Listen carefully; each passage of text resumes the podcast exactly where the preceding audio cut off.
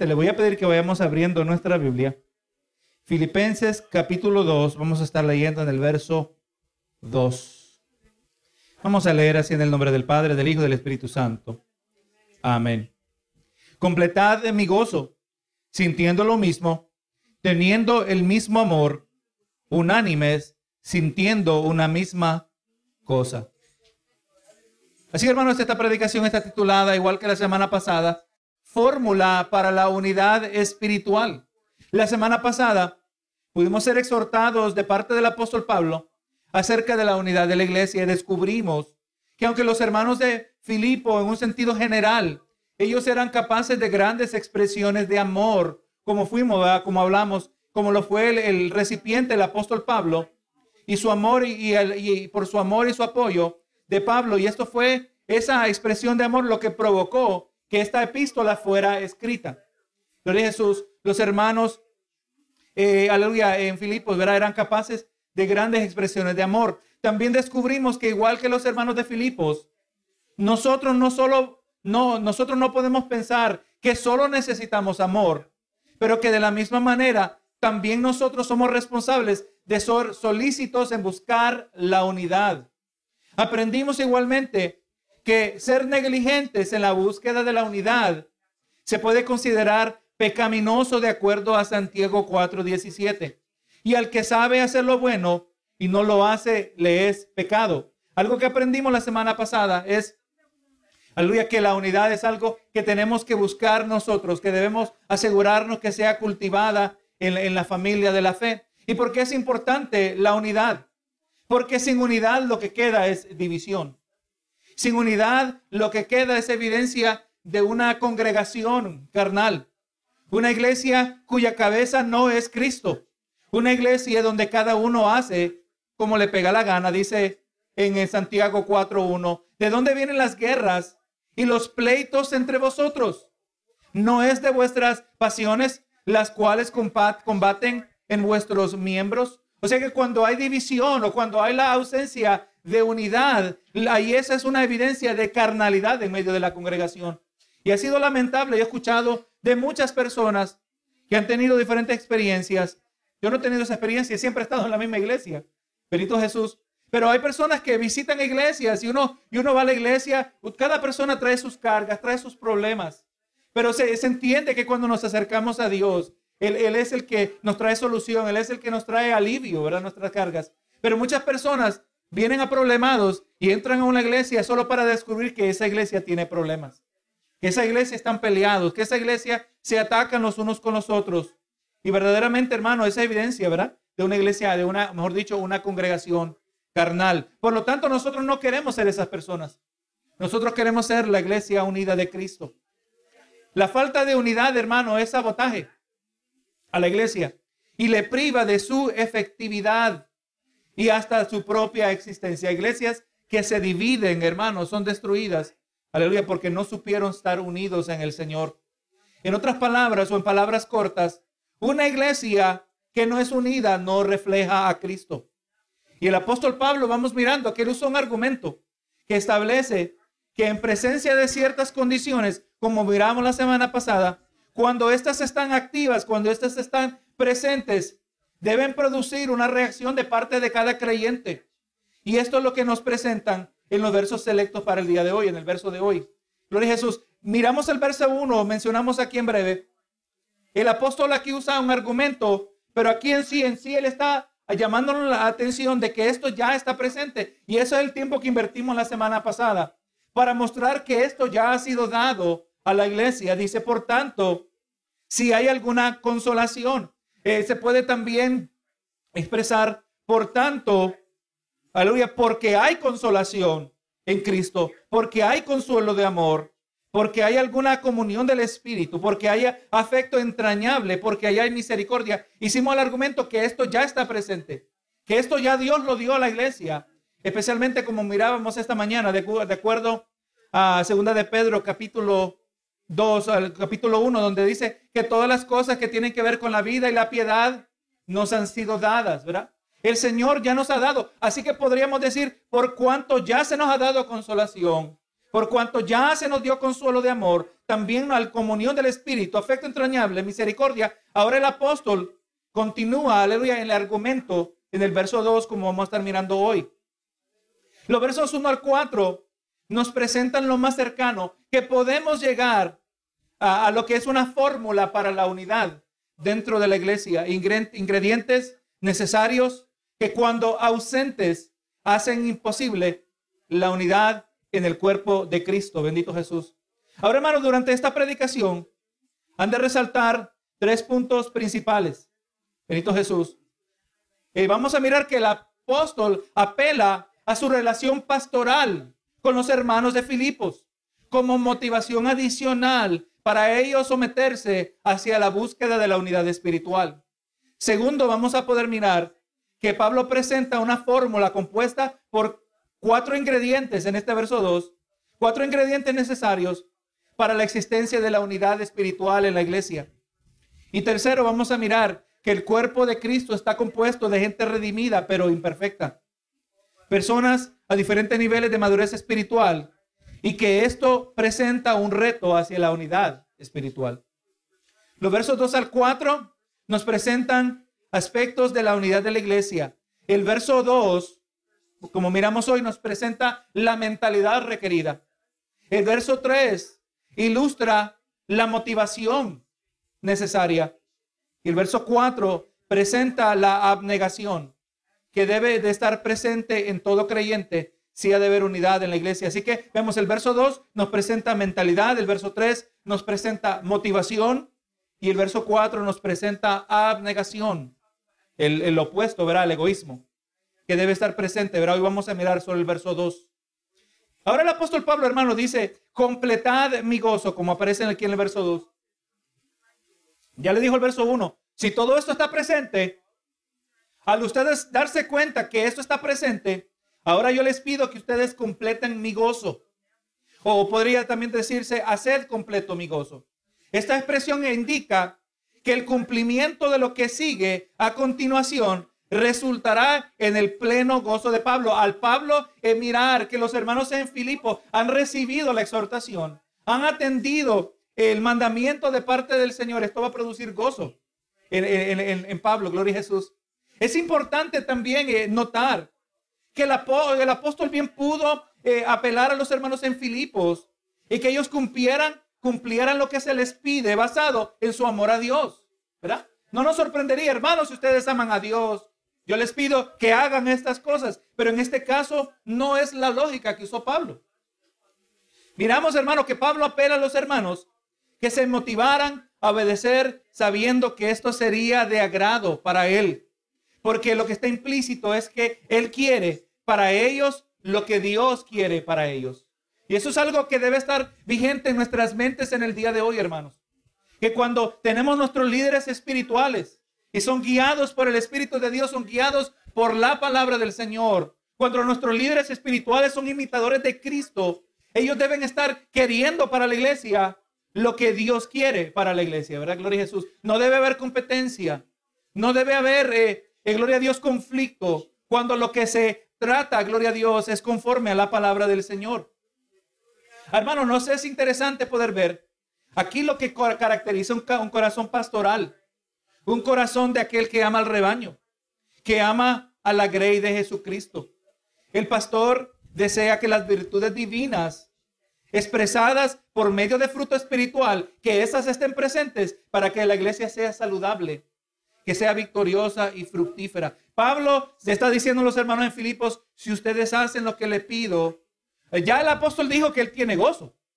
Ya el apóstol Pablo, gloria a Jesús, está diciendo que a pesar de las prisiones, él está mirando que Dios está obrando. E, e, eso es algo que tenemos que entender cuando tenemos un sólido concepto de la soberanía de Dios nosotros podemos ser como Pablo. Él estaba en la cárcel porque Dios quería que estuviera en la cárcel, ¿verdad? Él, tiene que estar, haber estado familiarizado con el testimonio de Pedro cuando Dios sacó a Pedro de la cárcel. Pero en este caso, Pablo no salió de la cárcel, por lo menos no inmediatamente. Y vemos que Pablo sabía que Dios estaba en control. Pablo está gozoso y ahora dice, hermanos, si ustedes me hacen caso, si ustedes reciben esta amonestación, ustedes le van a añadir a mi gozo. Ya está gozoso, pero se le puede añadir más. Gloria a Jesús. Este es el corazón pastoral de Pablo. Pablo apela a su relación con los hermanos. Pablo apela, eh, aleluya, a, la naturaleza de, su intimidad, en amistad, en relación, el amor cristiano que los entrelaza. Y le dice, hermanos, si ustedes, si ustedes me aprecian, en esencia lo que está diciendo, si ustedes me aprecian, si ustedes me aman como yo pienso que me aman, yo sé que a ustedes les va a importar que yo les diga que cuando ustedes hagan esto, ustedes van a añadir a mi gozo. Miren lo que dijo el pastor MacArthur. El recompensar a un fiel siervo del Señor es una meta legítima para todo creyente. El Nuevo Testamento lo hace claro que las iglesias deben amar, honrar, respetar y apreciar a sus líderes humanos.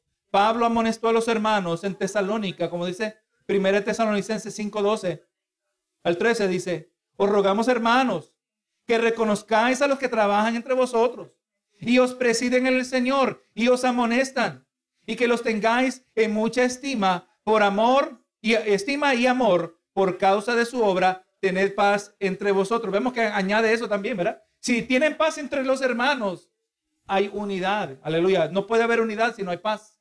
Gloria a Jesús. Y vamos mirando que él entrelaza en un consejo similar a los hermanos en Tesalónica. Gloria a Jesús.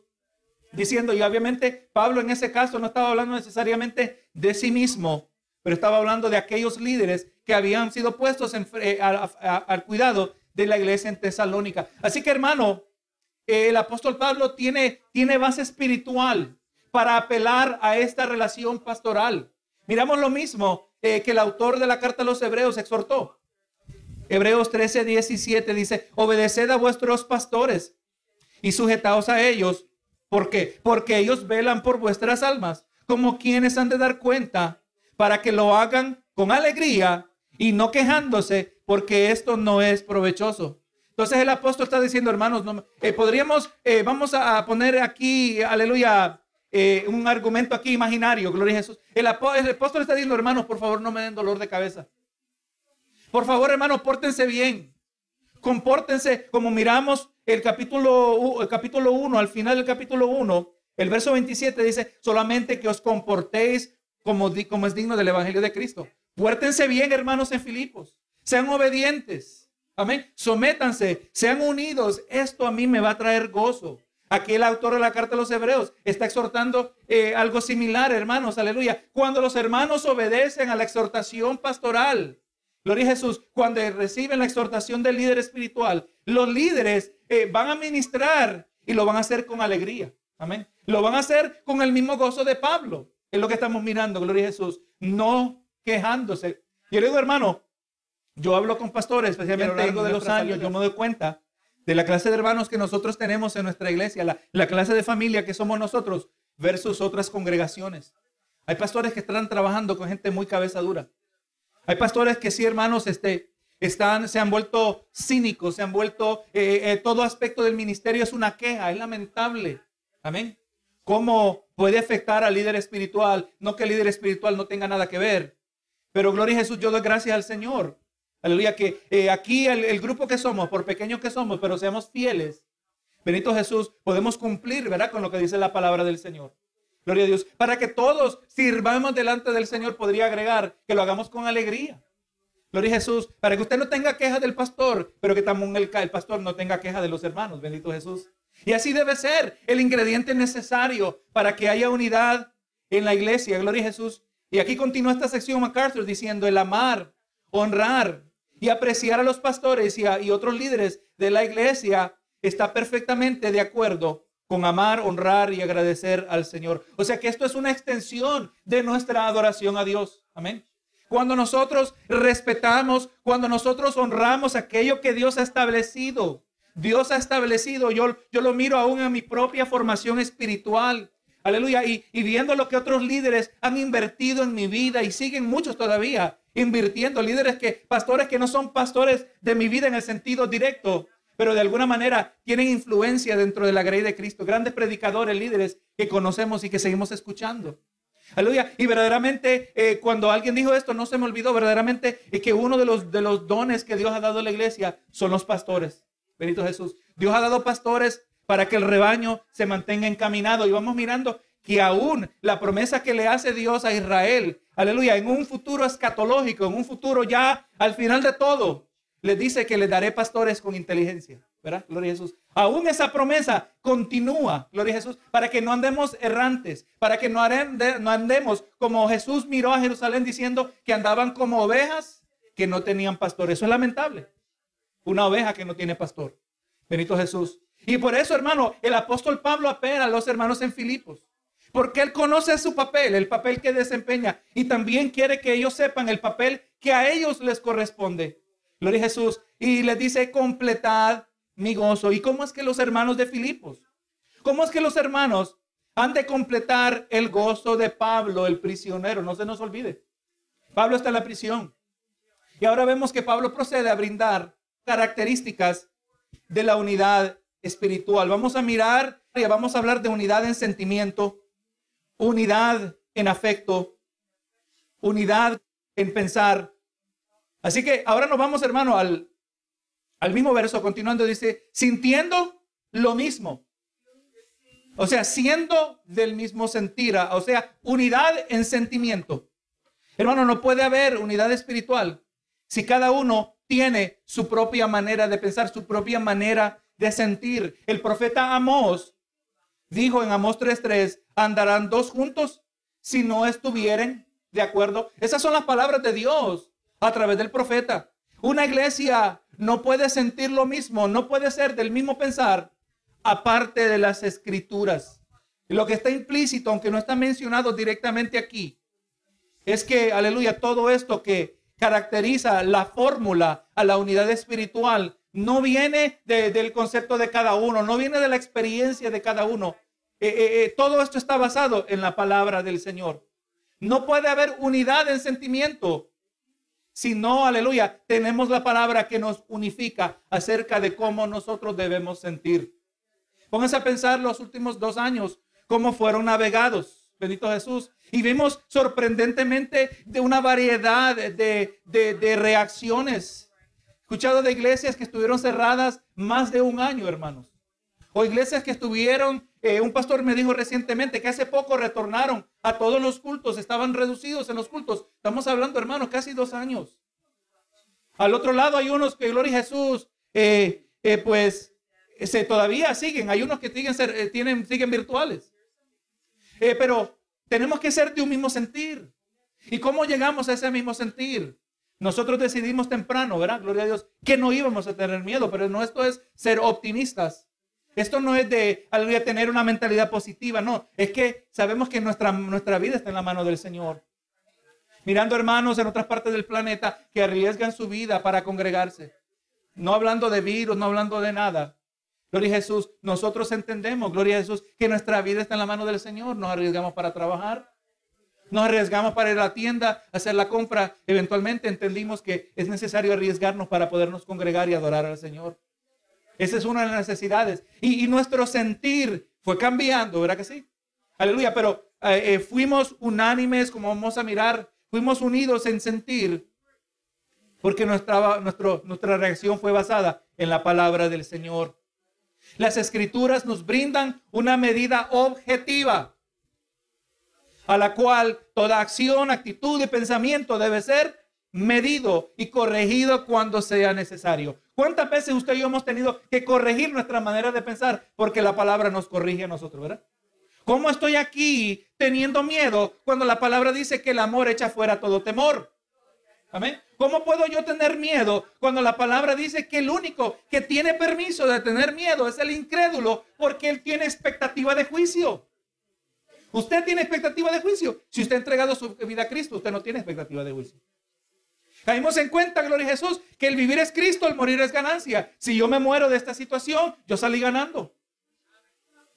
Produce la palabra del Señor de manera objetiva, no está sujeta a opiniones. De la misma manera que todos podemos estar de acuerdo, la palabra produce unidad en sentimiento. ¿verdad? Sin las escrituras, nosotros perdemos la habilidad de medir. Y lo que queda en su lugar son las opiniones de uno versus las opiniones de otro. Eso no va a producir unidad en la iglesia, ¿verdad? Si cada uno piensa a su manera, el cuerpo de Cristo no está unido, Cristo no es la cabeza de ese cuerpo, porque cuando Cristo es la cabeza, el cuerpo va a estar unido. Efesios 4, 15 y 16.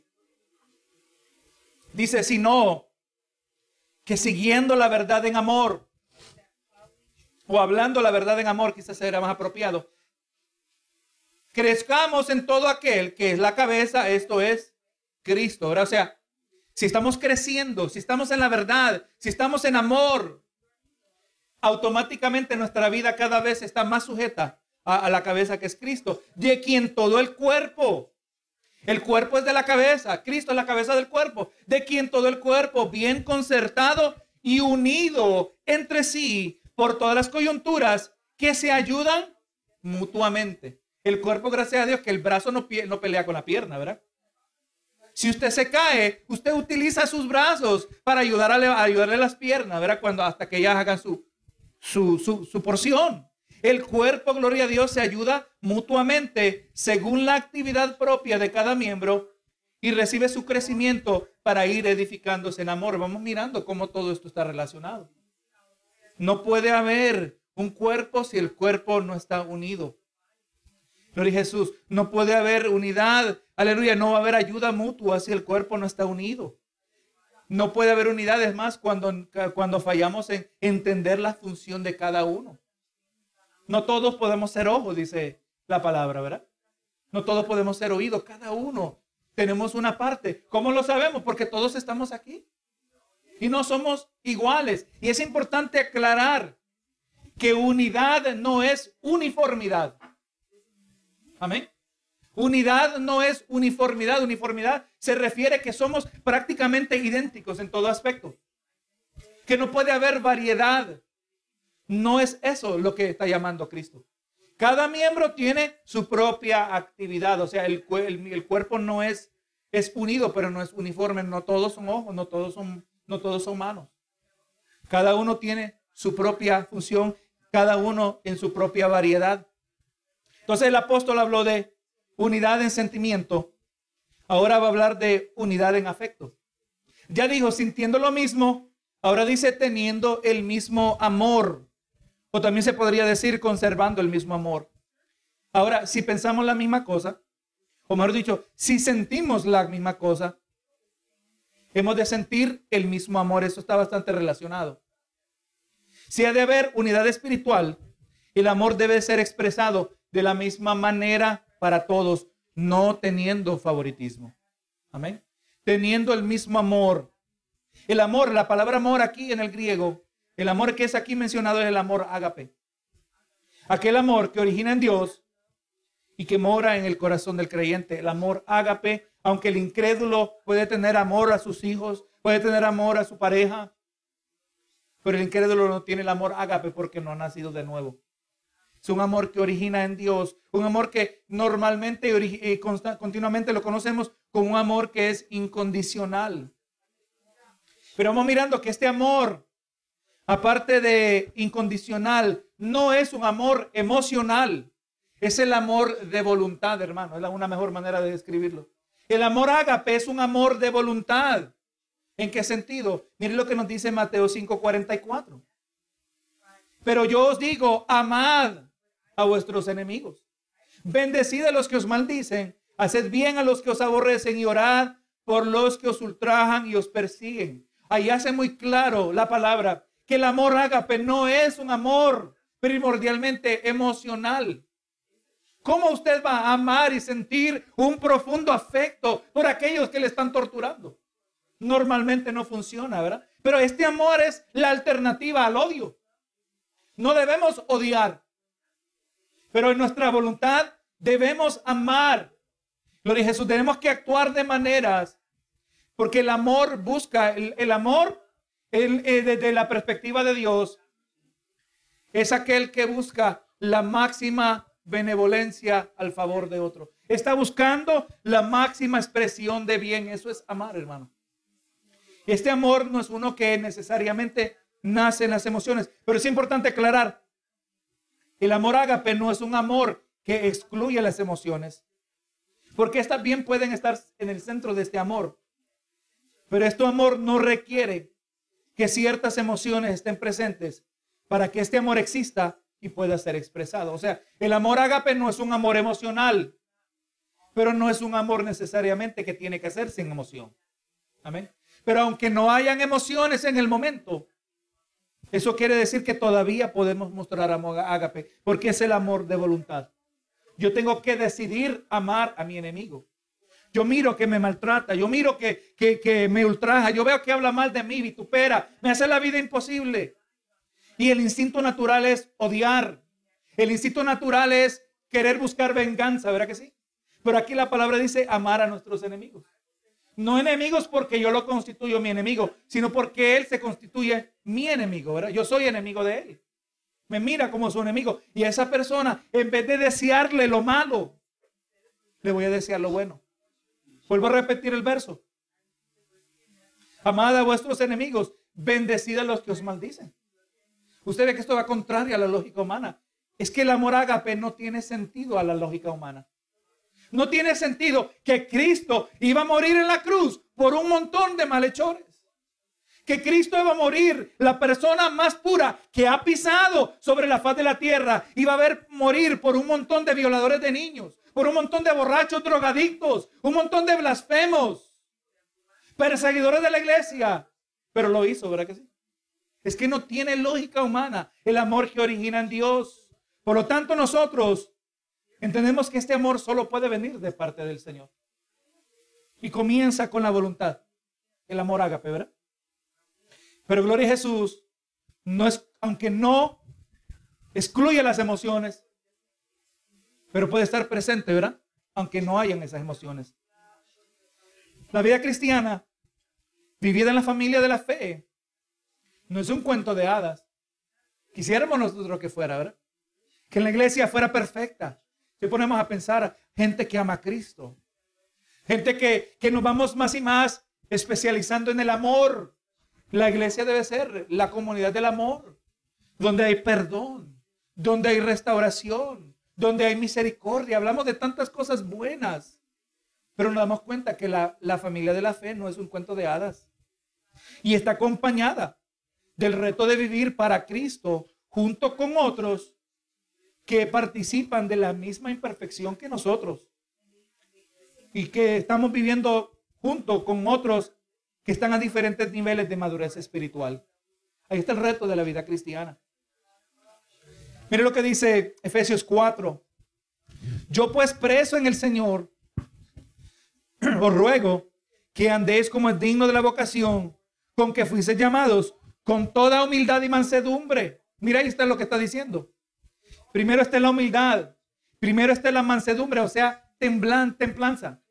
Alguien que está en control de sus emociones, alguien que está en control de sus facultades, alguien que no es explosivo. Tenemos que ser humildad, tener humildad y mansedumbre. Dice, soportándoos con paciencia los unos a otros en amor, solícitos a guardar la unidad del Espíritu en el vínculo de la paz. O sea, nos está diciendo Pablo aquí en esta carta a los Efesios que hay momentos que en esta familia de la fe, lo más mínimo que podremos hacer, lo más básico que vamos a poder lograr en algunas situaciones, es soportarnos los unos a los otros. No puede haber amor si no estamos dispuestos a soportar. Recuerde, Cristo nos ha soportado a nosotros. Cristo ha soportado todo ese proceso desde nuestro primer caminar como bebés espirituales, nuestras quejas, Señor, ¿y cuándo me vas a bendecir a mí? ¿Cuándo me vas a dar lo que a mí me toca? Y quizás dirá Dios, si supieras lo que te toca, lo que a ti te toca, lo que a ti te mereces, es juicio. Da gracias que no te he condenado. Y Dios soporta eso. Por eso dice la palabra que Dios es lento para la ira y grande en misericordia. Así que nosotros somos solícitos, como dice el verso 3, solícitos a guardar la unidad del Espíritu. Exactamente lo que estamos hablando hoy en la carta de los filipenses. Recuerden, decíamos la semana pasada que el fallar en guardar, en buscar la unidad, que el fallar en cultivar la unidad, el fallar en proteger la unidad, es pecado ante los ojos de Dios. Porque aquí está claro que solícito, ¿qué es lo que usted pone cuando va a un nuevo trabajo? Usted pone una solicitud. ¿Qué significa? Está solicitando, está buscando trabajo, solícitos en guardar la unidad del Espíritu. Hay que buscar, hay que ir detrás de ella, asegurarnos que exista la unidad del Espíritu. ¿Cómo? Ya se nos dijo, con humildad y mansedumbre, soportándonos. Tenemos que aprender a soportarnos los unos con los otros. Qué lindo cuando todo es salud, amor y todo va tranquilo. Y una grande parte del tiempo funciona así. Pero hay ocasiones que tenemos que soportarnos unos a otros porque somos imperfectos. Porque a veces algo no no sale bien al frente, lo decimos mal. O a veces hablamos sin pensar. O a veces actuamos carnalmente, actuamos conforme a nuestra inmadurez. Pero gracias a Dios que yo sé que hay hermanos que me soportan. Yo sé que hay hermanos que me aman y que y el Señor es glorificado porque hay unidad en la iglesia. Perito Jesús. Si usted no estaba convencido acerca de esto, miremos aquí ahora en la carta a los colosenses. Colosenses capítulo 3, verso 13. Dice, soportándoos unos a otros y perdonándoos unos a otros. Si alguno tuviera queja contra otro, de la manera que Cristo os perdonó, así también hacedlo vosotros. O sea, para yo poder perdonar, aquí vamos mirando y el tiempo no nos va a permitir en esta ocasión explorar a lo largo de la Biblia lo que es unidad, pero aquí vamos mirando que en Filipenses 2 no se nos presenta todo acerca de la unidad, pero se nos presentan ingredientes principales. Pero aquí vemos otro ingrediente. Allá ya miramos que hay que soportar, ya se nos confirmó en dos versos. Ya miramos que tiene que haber humildad. Esto es lo que aparece también en el verso 3 de Filipenses 2, que lo vamos a ver la semana que sigue, en la siguiente predicación, mejor dicho. Pero también tenemos que perdonar. Soportar está relacionado a perdonar. Pero para poder soportar, pero para poder perdonar, yo tengo que entender cómo Cristo me perdonó a mí. Y lamentablemente muchos creyentes todavía no han aprendido eso. No saben cómo Cristo, o, aleluya, a qué grado Cristo los ha perdonado. Y a veces muchos todavía ni se han perdonado a sí mismos. Me viene a mente una persona que conocí que todo el tiempo le pasaba pidiendo perdón al Señor por los mismos pecados. Una persona ignorante de la palabra. Porque si tú conociera la palabra y tuviera confianza en la palabra, la palabra establece que cuando somos perdonados nuestros pecados son lanzados en la profundidad de la mar. Nadie lo va a sacar. El único, el maligno lo va a tratar, pero el maligno solo nos trae el, la amarga memoria, pero nosotros recordamos el dulce perdón de Cristo. Así que hermano, la ausencia del amor ágape es evidencia de que el individuo lo más probable es que no ha nacido de nuevo. Sin amor no hay salvación y mucho menos unidad. Vuelvo a repetir, la ausencia del amor ágape es evidencia que el individuo no ha nacido de nuevo, pero esto no es mi idea propia. Vamos a consultar aquí con el apóstol Juan, en primera de Juan capítulo 3 y en el verso 14. Dice, nosotros sabemos que hemos pasado de muerte a vida, o sea, hemos nacido de nuevo. Nosotros sabemos que hemos pasado de muerte a vida en que amamos a los hermanos. O sea que yo veo a uno que continuamente está mostrando conducta, que no perdona, que guarda rencor en la familia de la fe, que no es comprensivo, que no soporta, que no actúa con humildad. Eso ya a mí me está llegando a pensar ¿Será que ha hecho una legítima profesión de fe? ¿Será que todo este tiempo su comportamiento ha sido un cristianismo cultural? Usted y yo no tiene que, usted y yo no tenemos que ser cristianos para saber los momentos correctos cuando se debe decir amén, ¿verdad que sí? Para aprender, aleluya, en la conducta dentro de la iglesia, aún la manera de vestirse, uno lo aprende. Pero eso no quiere decir que hay convicción en el corazón. Pero el apóstol Juan termina el verso aquí, el verso 14, dice, el que no ama a su hermano permanece en muerte. Podríamos agregar aquí el que no soporta a su hermano, el que no perdona a su hermano, el que no es humilde hacia su hermano. Estamos hablando de una conducta continua. Una conducta que no vemos corrección. Es posible que en algún momento yo actúe con orgullo con usted pero si yo soy un hijo de Dios de verdad, el Espíritu me redarguye y yo tengo que pedir perdón por mi orgullo. Gloria a Jesús. Porque si yo Aleluya. Y ahora alguien me ha ofendido, yo guardo rencor. La palabra dice que el que no perdona, Dios tampoco lo perdona. Es un asunto serio. O sea que la unidad o la falta de unidad es uno de esos indicadores de cómo está el tanque espiritual. En este caso, el tanque Gloria a Jesús o está en la carne o está en el espíritu. Nos miramos eso y nos miramos a nosotros mismos, ¿verdad? Así que hermano, el apóstol Pablo ya nos habló de unidad en sentimiento, unidad en afecto. Ahora nos va a hablar de unidad en voluntad. Dice, teniendo el mismo amor, unánimes. O podría también traducirse unidos en espíritu. Así que vamos mirando que cada una de esas cuatro características está profundamente relacionada a la anterior. Y esta no es la excepción. Para que haya unanimidad, tiene que haber un mismo sentir. Tiene que haber un mismo amor, un amor sin favoritismo. Unánimes, eh, la palabra unánimes viene de una palabra en el griego que literalmente significa de una misma alma. Está diciendo el apóstol, hermanos, completen mi gozo, sean de un mismo sentir, eh, eh, sintiendo lo mismo, teniendo un mismo amor. Y también les dice, siendo de una misma alma. Gloria Jesús. Acerca de esto comenta el pastor MacArthur. El estar unidos en espíritu significa vivir en desinteresada armonía con otros creyentes. Cuando estamos unánimes, cuando somos de una misma alma, una expresión idiomática, ¿verdad? Estamos en armonía con otros creyentes, hermanos.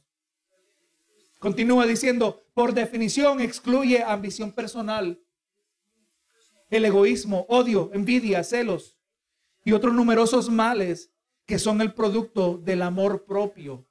Vamos mirando, hermano, que aquí no hay espacio donde el individuo se ama a sí mismo sobre, aleluya, su amor a sus hermanos. Algo que vamos a estar mirando en el verso 3. Gloria a Jesús. Uno, unánime, gloria a Dios, como dijimos. Aquí, aleluya. Todo esto, verás, son ingredientes para la unidad espiritual. Y ahora aquí el cuarto ingrediente. Dice, sintiendo una misma cosa. También se puede traducir dirigidos hacia un mismo propósito. Aquí está la unidad en pensar. La expresión literalmente dice de una misma mente. Y en este contexto el apóstol se refiere a una misma mentalidad dirigida hacia el mismo propósito. Usted sabe, hermano, que el día de hoy hay una crisis. Una crisis que arropa la iglesia en general. Gloria a Jesús. Todos tienen diferentes opiniones acerca de cuál es el propósito de la iglesia. Muchos piensan que la iglesia está aquí para ayudar a la comunidad y obviamente no estamos en contra de esa idea. Debemos tener compasión del necesitado. Pero esa no es la misión de la iglesia. La gente piensa que la iglesia de alguna manera, algunos piensan que tenemos que estar allí para ser relevantes a la necesidad de la cultura. Podríamos hablar, gloria a Jesús, y tendríamos que estar hablando acerca de la, de la justicia social que está de moda en el día de hoy. Estar hablando en contra del racismo. Pero usted sabe, hermano, ese no es el enfoque de la palabra del Señor tampoco. Aunque sí deberíamos y debemos hablar, el racismo es el contrario a Dios. Dios solo creó una sola raza, la raza humana. Pero estamos confundidos muchos acerca de la misión de la iglesia. Otros piensan que estamos aquí para ver cómo vamos a remediar el asunto de la, del hambre en el mundo.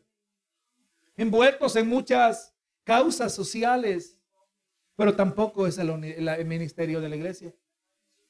Ese no es el enfoque. El enfoque de la iglesia fue aquello que se le dijo a los discípulos en las últimas palabras de Jesús, dicha a sus discípulos antes de subir al cielo. Y le llamó que ellos iban a tener que ser discípulos. Hacer discípulos. Y es más, cuando la iglesia hace discípulos, es que todas las cosas se empiezan a poner en orden. Cuando la iglesia hace discípulos para Cristo, cuando la iglesia tiene el mismo propósito, cuando la iglesia está unida, sintiendo una misma cosa, es allí donde el Señor se va a glorificar. Y cuando la iglesia puede estar unida, cuando nuestra vida está centrada en el Evangelio, indudablemente así será nuestra manera de pensar.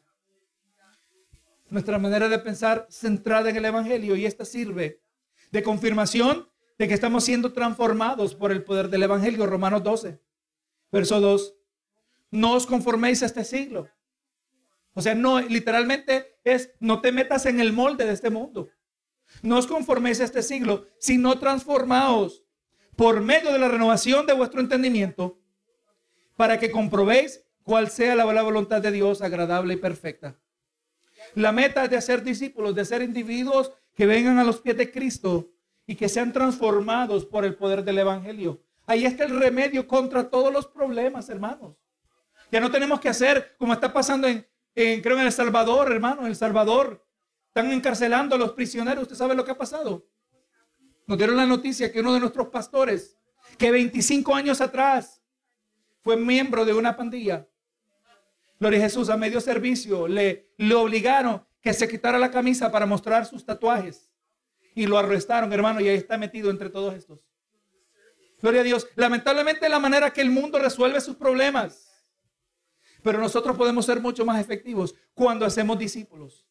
Y cuando esos discípulos, aleluya, son formados, son, aleluya, pueden crecer en un ambiente de unidad espiritual donde nos soportamos unos a otros, donde nos perdonamos unos a otros, donde tenemos un amor, un amor sin favoritismo, un amor que refleja el mismo corazón de Dios. Así hermano, la unidad en la iglesia, como ya dijimos, no es un asunto de uniformidad. No quiere decir que cada creyente sea idéntico al otro en su manera de pensar, en su manera de funcionar. La unidad de la iglesia no significa la eliminación de la variedad que caracteriza a la raza humana con sus diversas personalidades y temperamentos. La unidad en la iglesia sí significa que cada uno esté plenamente equipado para amar y actuar en el contexto de la familia espiritual, que está compuesta de gente imperfecta que todavía sufre de las secuelas de una naturaleza pecaminosa. Todavía, hermano, aquí está presente. Cuando yo actúo, aleluya, cuando guardo rencor siendo cristiano, cuando no quiero perdonar o actúo con orgullo, esa es la evidencia de mi naturaleza pecaminosa. Aunque soy redimido, pero todavía la mancha del pecado está presente en este cuerpo. Tenemos que entender eso, hermano, nosotros. Por eso no existe la iglesia perfecta. La familia, la iglesia, la iglesia, la familia espiritual puede ser unida cuando Cristo es la cabeza. Si Cristo es la cabeza de la iglesia, el Señor de cada creyente, entonces nuestra identidad, nuestra manera de pensar, nuestras prioridades y propósitos, todos serán moldeados conforme a la palabra de Dios. Nuestra vida será el producto de una existencia terrenal que ha sido interceptada por el poder del Evangelio de Cristo. Así que hermano, si no somos solícitos, como ya mencionó la palabra, en buscar la unidad, ya sabemos algunas cosas que tenemos que hacer. Tenemos que perdonar, tenemos que soportar, tenemos que ser humildes. Y, esto continúa en el verso 3, la, la siguiente predicación. Pero si no, hermano, aleluya, estamos pecando y hacemos sabotaje a la iglesia. Usted sabe lo que el Señor piensa acerca de esto. Aquel que no está ayudando a la iglesia. Hace el que está haciendo daño. Gloria a Jesús. Aquel que no edifica está sirviendo de tropiezo. La misma persona que no sirve de tropiezo es un, árbol que no da fruto. ¿Y qué dice la palabra? Que el hacha ya está el tronco, ¿verdad? Y ese árbol es cortado y echado al fuego. O sea, hermano, es, es pecado el no hacer la voluntad de Dios. Pero qué bueno, hermano, que Dios a nosotros no nos tiene que amenazar con lo peor del juicio del pecado, porque nosotros somos entendidos de la palabra del Señor. Porque nosotros hay un genuino afecto por Dios. Y por lo tanto vamos a querer hacer lo que Dios dice en su palabra. Bendito Jesús.